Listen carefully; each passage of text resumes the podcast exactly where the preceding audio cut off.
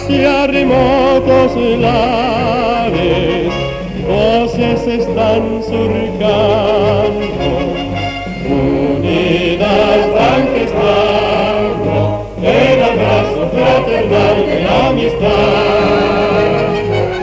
ondas que van llevando todas las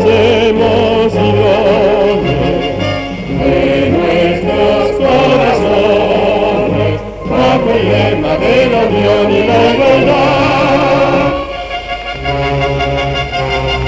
En nuestras emisiones nos brindamos a todas las naciones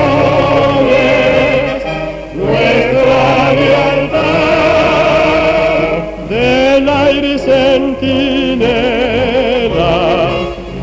los aficionados.